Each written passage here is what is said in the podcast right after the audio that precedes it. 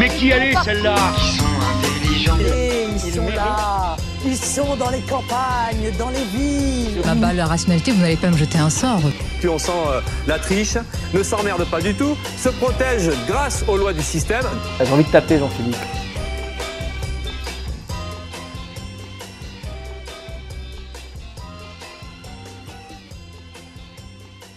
Bonjour à toutes et à tous et bienvenue sur Radio Pulsar pour votre rendez-vous politique bimensuel. Alors, ne craignez pas ma voix aux allures d'Android et le léger grésillement qui subite. Malheureusement, l'émission d'aujourd'hui tombe en pleine vacances. Heureusement, vos journalistes ne sont jamais bien loin et l'équipe du Zoom a réussi à vous concocter une émission qualitative. Et oui, chers auditeurs, le Zoom ne s'arrête jamais. Et d'ailleurs, je suis sûr que la pause pédagogique a permis à nos chroniqueurs de se reposer pour produire un contenu encore meilleur.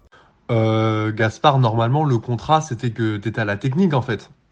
Bah, j'avoue que depuis ma chambre, je peux pas gérer grand chose, donc aujourd'hui, je reprends ma casquette d'animateur de l'émission. Ok, ok, mais je te serai pareil que Basile, hein, donc pas trop de folie, hein, capiche Oui, oui, Zerduche, ne t'en fais pas. On est là pour analyser, décrypter et synthétiser avant tout. Bon, en tout cas, on espère que tous nos chroniqueurs vont bien et que vous allez bien, chers auditrices et auditeurs. Installez-vous confortablement, on passe au programme. On commencera par le traditionnel Flash Info de Sarah, puis Liam viendra nous expliquer si les annonces du président au Salon de l'Agriculture peuvent apaiser la colère des agriculteurs. Un sujet complexe, comme vous pouvez l'imaginer. Puis nous continuerons avec la politique internationale et Edith qui reviendra sur le décès de l'opposant historique de Vladimir Poutine, Alexei Navalny. Ensuite, ce sera au tour de Lola de nous parler du Salon de l'Agriculture, puisque de nombreux représentants politiques y étaient pour lancer leur campagne aux élections européennes. Concernant les élections européennes, Basile a pu s'entretenir avec Flavien Cartier, premier secrétaire fédéral du Parti socialiste dans la Vienne et candidat sur la liste menée par Raphaël Glucksmann. Il viendra nous préciser le projet et les ambitions de cette liste. L'équipe est au grand complet, le Zoom est prêt. Vous êtes sur Radio Pulsar et on commence tout de suite avec le Flash Info de Sarah. Pour ce Flash Info, on commence par les actualités concernant la guerre entre Israël et le Hamas. Il paraît qu'un terrain d'entente a été trouvé lors de récentes négociations à Paris visant à aboutir à une trêve à Gaza et à une nouvelle libération d'otages. C'est Jake Sullivan, le conseiller du président américain, qui l'a déclaré dimanche 25 février. Les discussions ont encore lieu entre les représentants d'Israël, des États-Unis, de l'Égypte et du Qatar. Sur le terrain, les affrontements entre l'armée israélienne et les combattants du Hamas se poursuivent. Pendant ce temps, des centaines de personnes poussées par la faim ont fui le nord de l'enclave, où près de 300 000 personnes risquent la famine, selon l'ONU. Finalement, le président américain Joe Biden a affirmé lundi 26 février qu'il pourrait y avoir une trêve dans la bande de Gaza lors du ramadan, mais cela est encore en négociation. En Europe, deux ans jour pour jour après l'invasion de l'Ukraine par l'armée russe, des milliers de personnes ont manifesté leur soutien à l'Ukraine samedi 24 février dans de nombreuses villes. Ils étaient plusieurs milliers à Paris à marcher en criant Poutine assassin, et il y a eu des rassemblements similaires à Berlin ou à Londres. Le même jour, le G7 a promis de continuer à augmenter le coût de la guerre pour la Russie à travers de nouvelles sanctions. Le président ukrainien Volodymyr Zelensky a demandé à ses alliés de livrer leur aide militaire rapidement à son pays, affaibli à la veille d'une troisième année de guerre. Puis, l'adversaire numéro un de Vladimir Poutine, Alexei Navalny, est mort vendredi 16 février en prison, dans des circonstances encore inconnues à l'heure actuelle, alors qu'il purgeait une peine de 19 ans pour extrémisme. Vladimir Poutine n'a pas dit un mot sur la disparition de cette personnalité politique majeure, et cette mort survient curieusement à un mois de la présidentielle russe prévue du 15 au 17 mars. Dans un communiqué, le G7 a appelé samedi soir la Russie à clarifier pleinement les circonstances autour de la mort d'Alexei Navalny. Les dirigeants du G7 ont rendu hommage au courage extraordinaire de l'opposant russe, qui a sacrifié sa vie en luttant contre la corruption du Kremlin et pour des élections libres et justes. Edith vous en parlera plus en détail dans quelques instants. Ensuite, en France, le Salon de l'agriculture s'est ouvert samedi avec plusieurs heures de retard, après l'intrusion de centaines de personnes menées par des membres de plusieurs syndicats agricoles, au moment où Emmanuel Macron venait inaugurer l'événement. Des échauffourées avec les forces de l'ordre ont entraîné six interpellations et huit blessés parmi les policiers. Le président a improvisé une conférence de presse et un débat avec des représentants du secteur, pendant lesquels il a appelé les manifestants au calme. Je vais laisser Lola vous parler des annonces prononcées au Salon de l'agriculture plus en détail tout à l'heure. On poursuit avec la 49e cérémonie des Césars qui s'est tenue dans la soirée de vendredi, et c'est le film Anatomie d'une chute de Justine Triet qui a été sacré grand vainqueur. La, réalisa la, réalisatrice est devenue la deuxième femme lauréate du prix de la meilleure réalisation. Le film a obtenu six récompenses en tout, dont le César du meilleur film et de la meilleure actrice. De plus, deux semaines après l'enquête du journal Le Monde sur la relation d'emprise exercée par le réalisateur Benoît Jacot sur Judith Godrèche, alors âgée de 14 ans, l'actrice a tenu un court discours pendant la cérémonie pour appeler le monde du cinéma français à dire tout haut la réalité des violences sexistes et sexuelles dans le secteur. Enfin, selon un décret publié au journal officiel, il est possible depuis ce lundi 26 février de déposer une plainte à distance en visioconférence. Concrètement, les victimes peuvent choisir un créneau de rendez-vous et faire leur déposition auprès d'un agent depuis leur domicile. Seules les affaires les plus simples, les atteintes aux biens, les vols, le vandalisme, l'abus de confiance ou encore l'escroquerie, y compris sur Internet, sont concernées et uniquement quand la plainte est déposée contre X, c'est-à-dire quand l'auteur n'a pas été identifié. Enfin, à l'échelle locale, la maire de Poitiers, Léonore Monconduit, va prendre un congé maternité de deux mois à partir de mi-mars, une situation qui visiblement n'était pas prévue par le statut des élus, notamment en ce qui concerne les questions de rémunération et de remplacement du maire.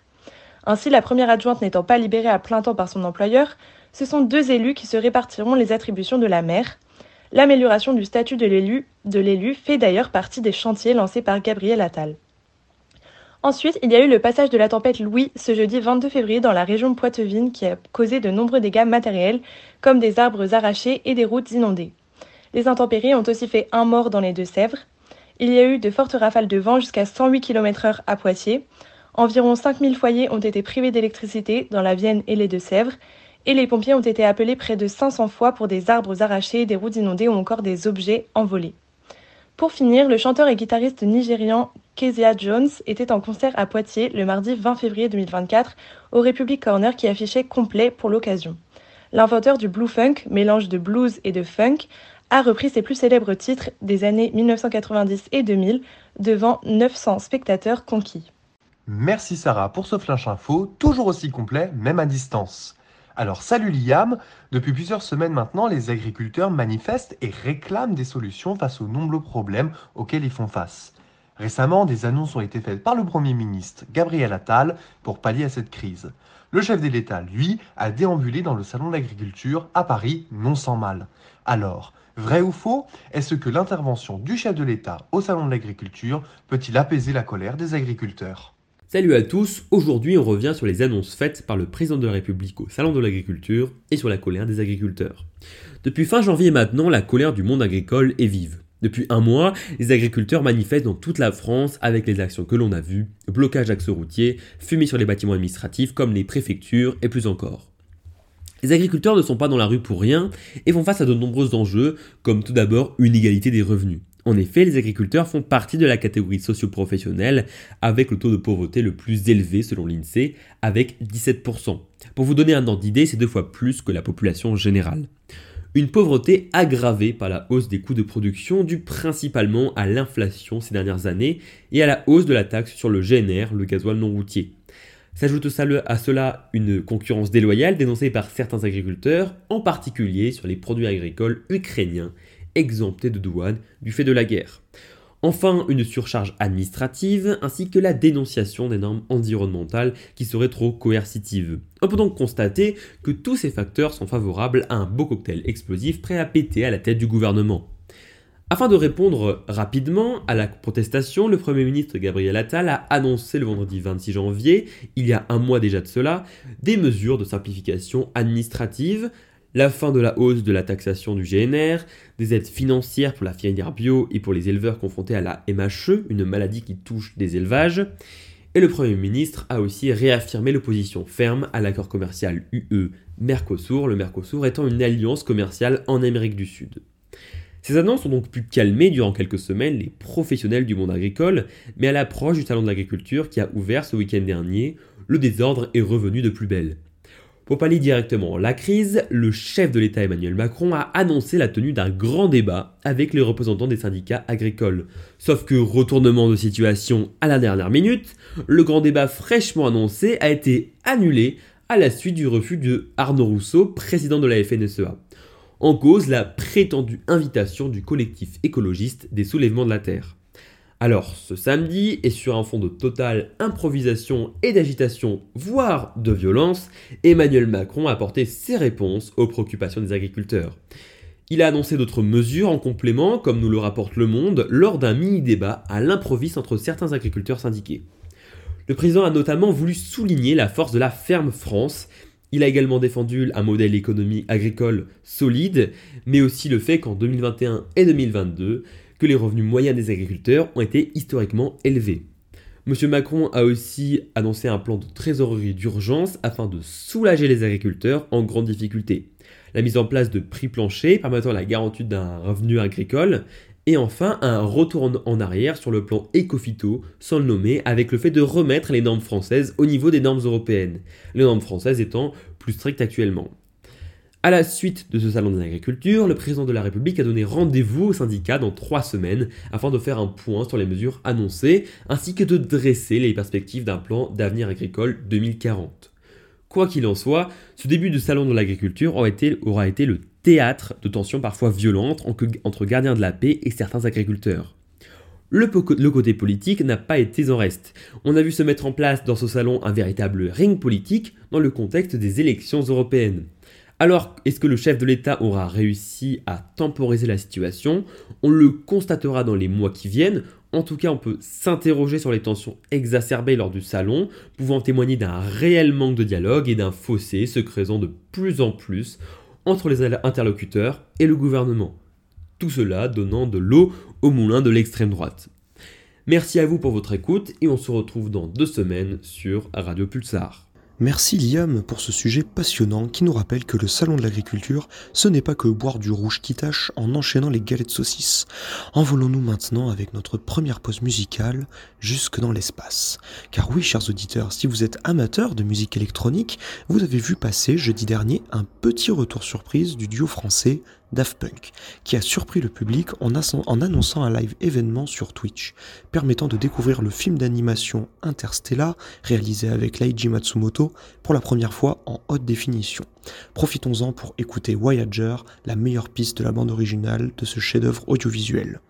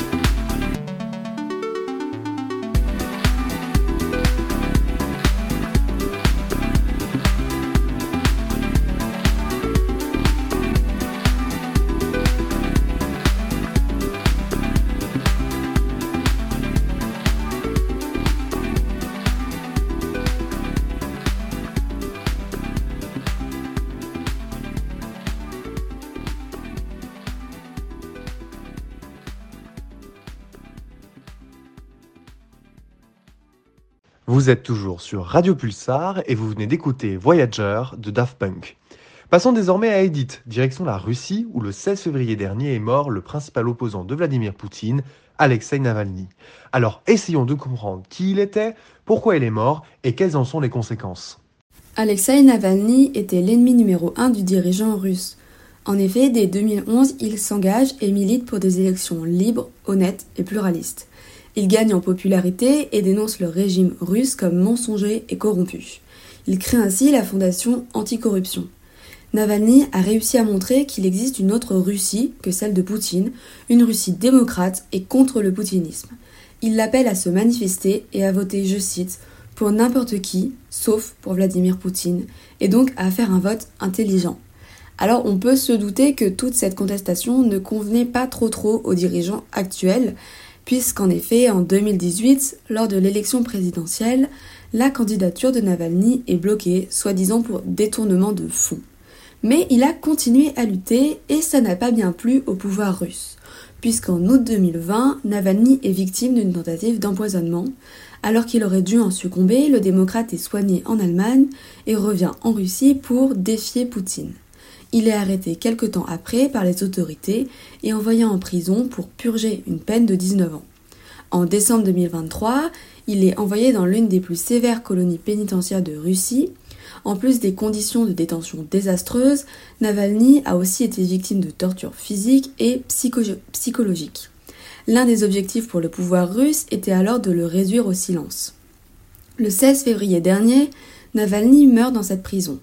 Les raisons de sa mort restent pour le moment un mystère, mais au vu de, des nombreuses morts et disparitions suspectes ces derniers temps des opposants de Vladimir Poutine, tout reste à penser que le président pourrait avoir sa part de responsabilité. En effet, sa mort serait liée au calendrier des élections présidentielles, car Poutine voulait une image parfaite et sans contradiction. Le Kremlin a donc coupé toute autre possibilité d'expression. Mais alors maintenant, que va-t-il se passer? Eh bien, Oulia Navalnya souhaite, je cite, vouloir poursuivre le travail d'Alexis Navalny, son mari.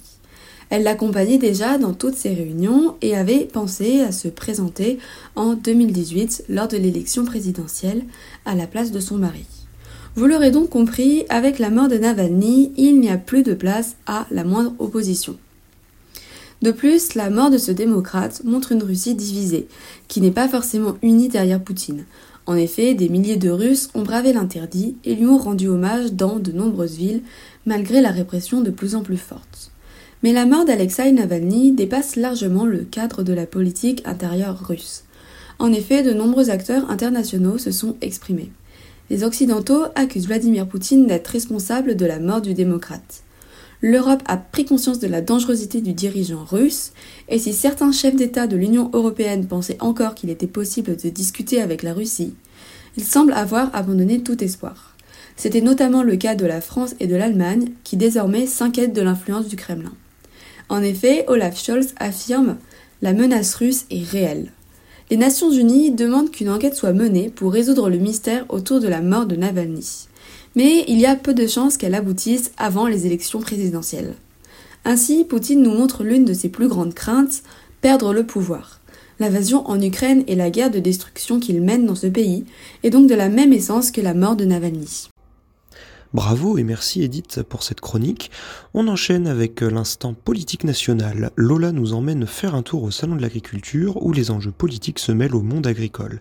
Alors que l'échéance des prochaines élections européennes approche à grands pas, les candidats des différents partis politiques rivalisent pour conquérir les voix des agriculteurs et des citoyens engagés. Chaque année, le Salon de l'agriculture ouvre ses portes à Paris, offrant un tableau vivant de la diversité et de la richesse de l'agriculture française. Mais au-delà des étals de fromage français et des vaches primées, ce salon emblématique sert également de terrain de jeu politique. En cette année électorale européenne, le salon de l'agriculture est d'une importance particulière, devenant un terrain de jeu pour les politiciens qui cherchent à séduire les électeurs ruraux et à façonner leur stratégie pour le scrutin à venir. Le passage d'Emmanuel Macron n'a pas laissé de marbre, le président a été accueilli par un mouvement d'agriculteurs alors qu'il fait face depuis quelques semaines à leur colère. Emmanuel Macron entend vouloir arranger la situation. Il en a profité pour annoncer la nouvelle mesure visant à protéger le revenu agricole. Le chef de l'État défend maintenant un prix plancher, une idée qui semble peu convaincante pour les agriculteurs, méfiants et découragés. À trois mois des élections européennes, le chef d'État n'a toujours pas de tête de liste. Alors que Stéphane Séjourné devait être annoncé le 22 janvier, il a été finalement nommé ministre des Affaires étrangères lors du remaniement. Ce n'est pas la course aux candidats à Renaissance qui, selon la journaliste Radio France Charlotte Chaffanjon, ont peur de représenter un parti pas assez attirant actuellement. Cette venue au salon n'est pas en faveur du président, qui a invité le mouvement radical des soulèvements de la terre à la conférence de presse. Ce problème de communication n'a pas aidé à rallier les syndicats agricoles de son côté. Pendant ce temps, alors que les sondages sont en faveur du Rassemblement national, Jordan Bardella, le président du RN et tête de liste aux européennes, a été accueilli plutôt chaleureusement que le parti Renaissance au Salon de l'agriculture. Il a enchaîné les selfies et s'est placé en ennemi principal d'Emmanuel Macron. Il a notamment critiqué l'initiative, celui-ci jugeant l'instauration d'un prix plancher pour les produits comme une trappe à pauvreté. Un volte-face bien dérangeant lorsqu'on sait que cette mesure est défendue par le RN depuis des années. Ce combat de coq entre les deux candidats dessine une dualité politique en vue des prochaines élections européennes. Et la gauche, où est-elle? Imperceptible, c'est une stratégie du RN et de Renaissance qui ont pour intérêt de gommer la gauche et faire comme si elle n'existait pas. La gauche n'est pas entendue comme si elle ne disait rien sur le revenu des agriculteurs et la crise climatique. C'est en effet une illusion d'optique, selon le journaliste Jean Lémarie de Radio France, due en partie par les stratégies du RN. Cependant, la gauche semble bien hors champ, elle est parue comme invisible au salon de l'agriculture. Elle ne semble plus être porte-parole des campagnes.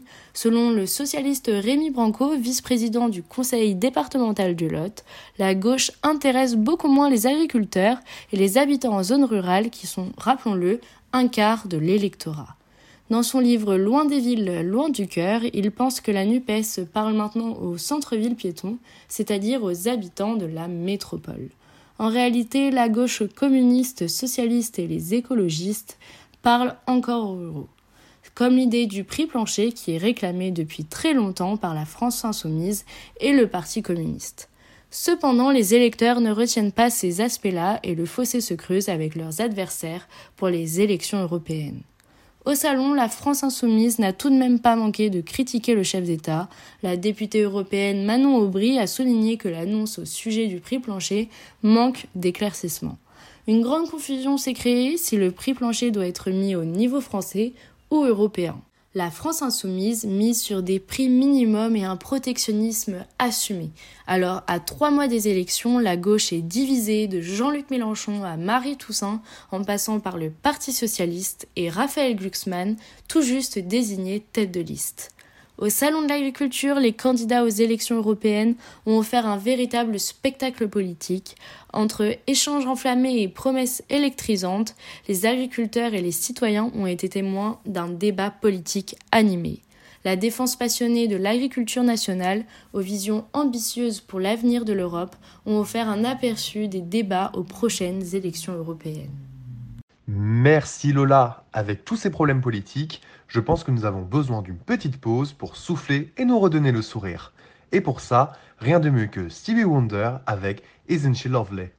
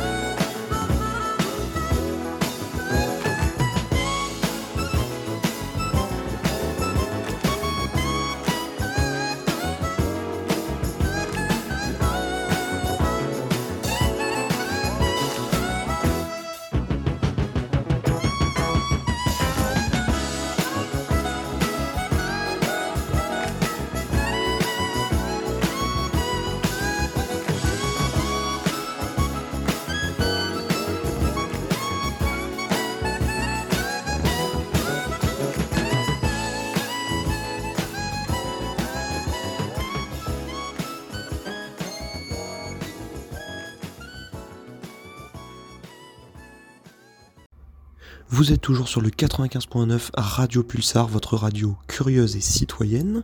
On est toujours dans le Zoom, votre rendez-vous politique, et maintenant il est temps d'écouter l'interview de la semaine réalisée par Basile.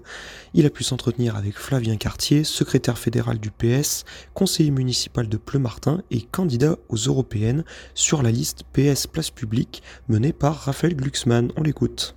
Bonjour Fabien Cartier. Bonjour. Euh, je me permets de vous présenter rapidement avant de commencer l'interview. Euh, vous avez 30 ans, vous êtes né à Châtellerault. Vous êtes aujourd'hui contrôleur SNCF euh, pour les TER de Nouvelle-Aquitaine. Vous avez été ancien, ancien ouvrier des fonderies du Poitou avant le plan de licenciement, le premier plan social en 2019 de licenciement. Euh, vous avez déjà fait euh, de la politique depuis quelques années. Vous avez été candidat aux européennes en 2019 euh, sur la liste de Glucksmann, candidat sur la liste de Rousset au régional 2021, candidat NUPES dans la quatrième circonscription pour les élections législatives. Et aujourd'hui, vous êtes présent sur ce plateau en tant que candidat pour les élections européennes du 9 juin. Vous figurez sur la liste de Raphaël Glucksmann qui a été annoncée début février. Et vous occupez euh, déjà des postes politiques aujourd'hui, euh, celui de conseiller municipal à Pleumartin, je m'excuse si je le prononce mal, et euh, premier secrétaire fédéral délégué du parti dans le département. Avec toute cette expérience politique, on peut commencer par une première question un peu large. vous qui avez déjà été candidat en 2019 pour les élections européennes, quels sont en 2024 pour vous les grands enjeux de cette élection européenne? Alors les, les, grands enjeux, il y en a plusieurs parce qu'aujourd'hui on se rend compte que plusieurs choses ne vont pas et que, euh, en fait, euh, toutes, les, mesures, toutes les lois, euh, une grande partie viennent de l'Europe. on peut le voir en ce moment avec la crise agricole, par exemple. pas mal des revendications viennent de l'Europe. donc il y a pas mal de choses à changer pour la jeunesse aussi. Enfin, on, parlait tout à l'heure en off d'Erasmus, mais qui est quelque chose de très important pour la jeunesse. Et il faut que, que, la jeunesse se rende compte que cette élection européenne est une élection très importante. Parce qu'aujourd'hui, euh, la plupart des gens vont voter à la présidentielle parce que c'est notre président, vont voter au municipal parce que c'est notre maire. Mais en fait, il faut aller voter aux élections européennes parce qu'il y a cette, certes l'élection en France pour élire des euh, députés européens, mais c'est des groupes européens après qui siègent au Parlement européen. Et aujourd'hui, on se rend compte que c'est le PPE qui, dirige l'Europe depuis toujours, qui est une droite euh, libérale, qui est assumée. Mais les sociodémocrates, on, est à la porte du pouvoir aujourd'hui. Mais pire aujourd'hui, c'est qu'à la porte du pouvoir, il y a l'extrême droite. Et c'est pour ça qu'il faut que la jeunesse aille voter, parce que demain, si l'extrême droite gagne en France, c'est pas qu'en France qu'elle va gagner. C'est en Europe. On peut regarder tous les sondages, ils sont très hauts partout en Europe. Et le risque, c'est d'avoir, euh, au lendemain du 9 juin, une Europe qui peut être dirigée par l'extrême droite. Et j'en parlais précédemment d'Erasmus. Avec l'extrême droite, Erasmus, ça va disparaître en fait. Euh, c'est un joli concept qui est magnifique pour la jeunesse, pour aller étudier partout en Europe avec l'extrême droite, ça sera fini. Donc d'où euh, l'importance d'aller voter. Euh, je pense qu'il y aura un très large choix. Euh, j'ai envie, pas envie de dire qu'importe ce que vous allez voter. allez voter la liste de Raphaël Glucksmann, c'est la meilleure pour moi. Mais aujourd'hui, ne pas aller voter, c'est laisser le, le, chemin à l'extrême droite. Et donc du coup, cette question de la jeunesse, pour y revenir un peu, au-delà des mesures que vous pensez qui vont être supprimés par le Rassemblement national. Du côté de Raphaël Glucksmann, est-ce que vous avez une mesure qui vous semble importante de porter à l'échelle européenne, notamment pour les jeunes qui sont quand même euh, le cœur de cible en ce moment euh, de cette campagne? Il faut réussir un peu à, leur donner envie d'aller voter, ce qui n'est jamais vraiment évident. Alors le, programme n'est pas encore totalement défini, mais on peut, en parler sans problème. Euh, on parlait d'Erasmus, je vais encore revenir sur Erasmus, mais il faut accroître Erasmus et, on, le pense tous, parce que Erasmus est, une chose qui est magnifique, je le répète encore. Moi, moi à l'époque, j'ai pas, pas eu accès à Erasmus, que j'étais dans le lycée agricole, mais j'étais faire mon, stage d'un mois euh, en Italie, grâce à l'Europe aujourd'hui. Enfin, c'est pas grâce à la France, c'est grâce à l'Europe. Et euh, il y avait une loi qui, avait été déposée par les sociodémocrates qui est sur l'ubérisation. Et euh, ça touche les jeunes, parce qu'aujourd'hui, les jeunes qui font Uber, enfin, les gens qui font Uber sont à 90% que des jeunes, des étudiants, pour arrondir les fins de mois, parce qu'on sait tous que les fins de mois sont très compliquées pour un jeune. Et les sociodémocrates ont, ont poussé une loi euh, pour que l'ubérisation soit encadrée, soit euh, bien, gérée. Et malheureusement, la semaine dernière, c'est tombé à l'eau à cause du groupe Renaissance, le groupe de M. Macron, qui a fait échouer euh, de faire passer cette avancée sociale. Donc, voilà, il y, aura plusieurs mesures proposé par Raphaël Glucksmann. Enfin, moi, j'ai envie de vous dire, sur notre liste, on a Emma Rafovitch, qui est la présidente des jeunes socialistes, qui a 28 ans, qui est élue à Paris, qui fait partie des dix premières sur la liste de Raphaël Glucksmann. ce qui veut dire que demain, elle a de très grandes chances de devenir députée européenne. Et c'est avec ce genre de personnes, c'est avec Emma et d'autres, comme Chloé Ridel et, j'en passe, il y en a beaucoup qui sont bourrés de talent sur notre liste, mais qui feront avancer la cause des jeunes au Parlement européen. Très bien. Et donc, du coup, pour, euh, pour cette gauche un peu. Euh, on va dire qu'il y a quand même euh, un peu, on voit euh, plusieurs partis qui se démarquent à gauche, mais il n'y a pas vraiment d'alliance pour l'instant.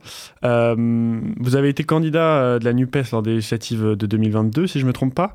selon vous, est-ce que cette alliance des partis de gauche n'est pas une, solution pour marquer sur la scène politique nationale? Je ne parle pas ensuite au, Parlement européen, parce que c'est des listes différentes, mais au moins de montrer qu'il y a une gauche qui est unie et qui peut faire barrage euh, au Front National, euh, par exemple, mais aussi euh, montrer qu'il est fort aussi face à la majorité présidentielle Je vais vous répondre en deux temps. Sur les, élections européennes, on va tous partir séparés. Là, il n'y a plus de doute, hein, il n'y a plus d'ambiguïté. On sait tous qu'on partira tous ensemble. Et j'ai envie de dire à mes camarades des autres partis de gauche que c'est pas la peine de se taper dessus pendant ces élections européennes. On a un point de vue différent sur l'Europe. C'est pas non plus euh, l'opposé, mais on a euh, une vision de l'Europe assez différente. Donc on partira euh, séparément aux élections européennes. Pour preuve, au Parlement européen, on siège tous dans différents groupes à gauche, donc il n'y a pas un groupe NUPES. donc, donc voilà, enfin, notre adversaire, notre adversaire pardon, faut pas l'oublier, c'est la droite libérale, LR et macroniste, et l'extrême droite de Reconquête et du Rassemblement national. Donc voilà, pour, pour ces partis, pour l'élection européenne, on sera séparés. Pour la suite, je pense qu'il faut continuer euh, cette union de la gauche qui portera sûrement un autre nom que la NUPES. La NUPES était fait pour 2022. Mais euh, pour preuve, dans la Vienne, il y a des élections sénatoriales le 17 mars prochain. Et on a désigné une candidate de toute l'union de la gauche, euh, qui va de la France insoumise au Parti socialiste, au Parti communiste, aux écologistes, à Europe Génération écologie, Génération S et Place publique. Donc voilà, on a désigné une candidate euh, unique pour la gauche. C'est la preuve qu'il y a besoin de gauche pour gagner, et c'est notre seul espoir euh, de revenir au pouvoir, euh, battre la droite macroniste et faire barrage à l'extrême droite, c'est que la gauche soit unie. Donc j'espère, j'espère personnellement qu'en 2027, la prochaine présidentielle, on, on arrivera avec un candidat ou une candidate unique de la gauche et des écologistes. Et euh, sur ce scrutin des européennes, vous dites que vous avez des visions différentes euh, selon les différents partis de gauche. Euh, quelles sont ces différences et surtout quelle est la vision de Raphaël Glucksmann par rapport aux autres En quoi elle se démarque? Raphaël Glucksmann, c'est un Européen convaincu, c'est un, c'est un député européen qui a fait ses preuves durant ce mandat, qui a pris pas mal de, de, prise de position euh, assez forte, comme sur les Ouïghours, par exemple. Enfin, c'était le premier euh, parlementaire européen et, qui a pris la parole sur les Ouïghours, qui a dénoncé ce qui se passait au sujet des Ouïghours. Ensuite, sur, la vision, par exemple, sur, l'Ukraine, on a quelques divergences entre nous. Raphaël Glucksmann est, pro-européen, comme je le disais, et pro-Ukraine. Euh, il, prend très souvent la défense de l'Ukraine. Il prend très souvent la parole pour dire aux autres dirigeants européens, mais bougez-vous, il faut sauver l'Ukraine face à Poutine. Donc, donc voilà, je, ne dis pas que les autres soutiennent Poutine, loin de là, loin de là, sais pas ce que je veux dire. C'est juste qu'on a une différence là-dessus. Avec les écologistes, on a peu de choses qui nous différencient. C'est juste notre vision de l'écologie qui est un peu différente, mais au final, on veut la même chose. Euh, voilà, c'est quelques c'est quelque chose de, enfin, c'est quelques points différents. Et je pense que les Français à un scrutin européen ne sont pas prêts à voter pour une liste entièrement euh, regroupés de gauche. Ces élections européennes ont toujours été faites pour être séparées. Enfin, à l'époque, les communistes étaient dans le gouvernement de Mitterrand. Euh, ils sont partis euh, séparés aux européennes et ça n'a pas empêché qu'ils sont restés au gouvernement ensemble en France. Merci beaucoup.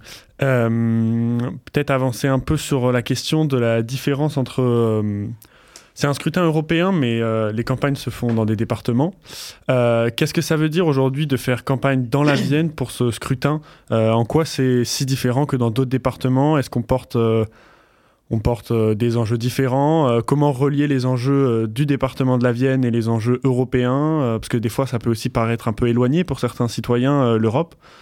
comment faites-vous? Comment la liste de Glucksmann fait plus généralement, peut-être? Vous avez dit un mot très juste, euh, l'Europe paraît très loin. Et c'est vrai que dans la tête des gens, elle paraît très loin alors qu'elle est à notre porte en fait. Aujourd'hui, euh, beaucoup de choses viennent de l'Europe. Comme je l'ai dit précédemment, beaucoup de lois viennent de l'Europe, mais beaucoup d'aides aussi viennent de l'Europe et, peu le savent. Euh, aujourd'hui, il y a beaucoup de fonds européens qui sont donnés par les régions parce que voilà, faut que ça passe par par un, organisme qui est la région pour donner aux, communes. Donc beaucoup de communes font des choses avec les fonds européens, donc des bâtiments, euh, des crèches et compagnie, j'en passe. Beaucoup de projets se font avec les fonds européens. Mais euh, dans, la Vienne, euh, bah, il faut parler de, sujets qui, parlent aux gens, parce que comme vous avez dit, l'Europe est loin. Il faut rapprocher l'Europe d'eux et leur montrer que moi, demain, je ne serai pas député européen, qu'on se le dise, que ce soit clair. Je suis sur cette liste, mais je ne serai pas député européen. Mais comme je l'ai fait pendant euh, quatre ans, j'ai toujours remonté à mes collègues députés européens certaines choses parce que on est sur la même liste, l'élection s'arrête, mais le dialogue continue. Et pendant quatre ans, j'ai pu dialoguer avec Aurore Laluc, Raphaël Glucksmann, Nora Mebarek, Eric Andrieux, maintenant Christophe Clergeau, sur différents sujets. À l'époque, c'était les fonderies du Poitou, pour la transition des fonderies du Poitou. Euh, il y a eu d'autres sujets, euh, des sujets qui étaient liés à ma commune de Pleumartin, par exemple, ou des sujets plus globaux, pour la Vienne. Donc c'est pour ça, faut montrer aux gens à quoi sert l'Europe. Il faut, euh, je parlais de faire, de la pédagogie, mais un peu, parce que la plupart des gens ne savent pas à quoi sert réellement l'Europe. C'est tellement vu de loin, il faut leur dire que c'est c'est proche d'eux, que ça va changer leur vie. Ça va changer leur vie. Les, les, décisions prises au Parlement européen peuvent changer la vie des gens. Donc c'est une réalité. Et euh, merci. Euh, pour une dernière question, euh, en 2022, du coup, lors des, élections législatives, vous disiez dans un article de la Nouvelle République, à propos des électeurs du Rassemblement national, je cite, Ce sont des votes de gens fâchés, mais pas fachos, euh, pour la plupart, en tout cas. Fermez la citation. Euh, Aujourd'hui, pour les élections européennes, le Rassemblement national est estimé dans un sondage hier de la Croix à 27% d'intention de vote. Vous leur dites quoi à ces personnes qui vont aller voter pour la liste Jordan Bardella? Comment vous comptez les convaincre? Est-ce que vous essayez de les convaincre? Alors à l'époque, euh, il n'y a pas très longtemps, je disais, que, je ça pour les électeurs de la quatrième circonscription de la Vienne, qui est une chose que je pense toujours, parce que pour avoir arpenté, labouré cette quatrième circonscription, on peut voir que dans le nord du département, les gens sont totalement oubliés, sont désespérés, et que malheureusement, bah, en fait, ils sont tellement en colère, tellement désespérés qu'ils disent bon, on va voter Front National parce que parce qu'ils nous font croire qu'ils nous défendent, parce que c'est juste de l'utopie, ça par contre. Le Front National joue sur les peurs, répond aux gens ce qu'ils veulent entendre, mais au fond, euh, le projet du Front National n'a pas changé. C'est toujours euh, un, parti qui a changé sa vitrine, mais le fond est toujours le même. Ce n'est plus Jean-Marie Le Pen, c'est Marine Le Pen et Jordan Bardella aujourd'hui. Mais le fond de commerce est toujours le même, c'est l'immigration, c'est le racisme, et, on en passe. Euh, comment les combattre Aujourd'hui, c'est très compliqué de les combattre parce que euh, on a l'impression que euh, c'est eux qui donnent le là de cette euh, campagne européenne, c'est eux qui donnent les sujets sur lesquels que nous devons débattre, la fermeture des frontières, le droit du sol en ce moment en France, la loi immigration, où est-ce que M. Macron s'est engouffré dans les propositions de l'extrême droite. mais je pense que nous pouvons combattre l'extrême droite on se doit de combattre l'extrême droite parce que n'oublions pas le passé de l'extrême droite. C'est pas parce qu'aujourd'hui la vitrine est plus jolie que le passé euh, est oublié. Euh, l'histoire est un éternel, éternel, pardon, recommencement. Et euh, c'est un vrai danger d'avoir l'extrême droite de porte du pouvoir. On l'a vu aux États-Unis avec Trump, on l'a vu au Brésil avec Bolsonaro. nous devons combattre l'extrême droite, nous devons parler aux Français, mais des choses qui les intéressent, des choses de leur quotidien. Il faut arrêter de faire de la politique fiction, de parler depuis Paris euh, de ce qui se passe dans nos campagnes. Euh, on le voit aujourd'hui avec cette crise agricole, on se rend compte que le gouvernement et beaucoup de, politiques de différents bords sont totalement déconnectés. Euh, quand vous voyez que le Front National se dit grand soutien des agriculteurs, que la droite l'air se dit grand soutien des agriculteurs, pourtant au Parlement européen, ces deux groupes votent contre nos agriculteurs français. Les lois de libre-échange, les lois, toutes ces lois qui laissent rentrer des produits qui viennent de d'autres pays de l'Europe, même plus loin que l'Europe, bah, c'est voté au Parlement européen par le groupe LR et les groupes d'extrême droite. C'est une réalité. Merci beaucoup, Flavien Cartier. Merci à vous. On remercie Flavien Cartier pour son temps accordé et Basile pour cette interview toujours de qualité. Passons maintenant à l'agenda. Comme vous le savez, les vacances scolaires n'empêchent pas les bonnes sorties culturelles. Je vous propose de vous rendre à la bibliothèque François Mitterrand pour une expo très sympathique. Appelée Ceci n'est pas un atlas, elle propose de redécouvrir la cartographie critique comme un outil au service des luttes et autres mobilisations. Et qui de mieux que la génialissime Netflix Vert pour coordonner l'expo, l'historienne qui a notamment coécrit Cartographie radicale, un bouquin que je vous conseille vivement. Et c'est sur cette parenthèse géographique que je vous propose de nous quitter, car le Zoom, c'est déjà terminé. Mais on revient dans 15 jours pour une émission en plateau, toujours plus haut, toujours plus fort. En attendant, l'émission est disponible en podcast sur le site de Radio Pulsar et sur Spotify. Et n'oubliez pas les loulous, on n'est jamais mieux servi que par l'actualité.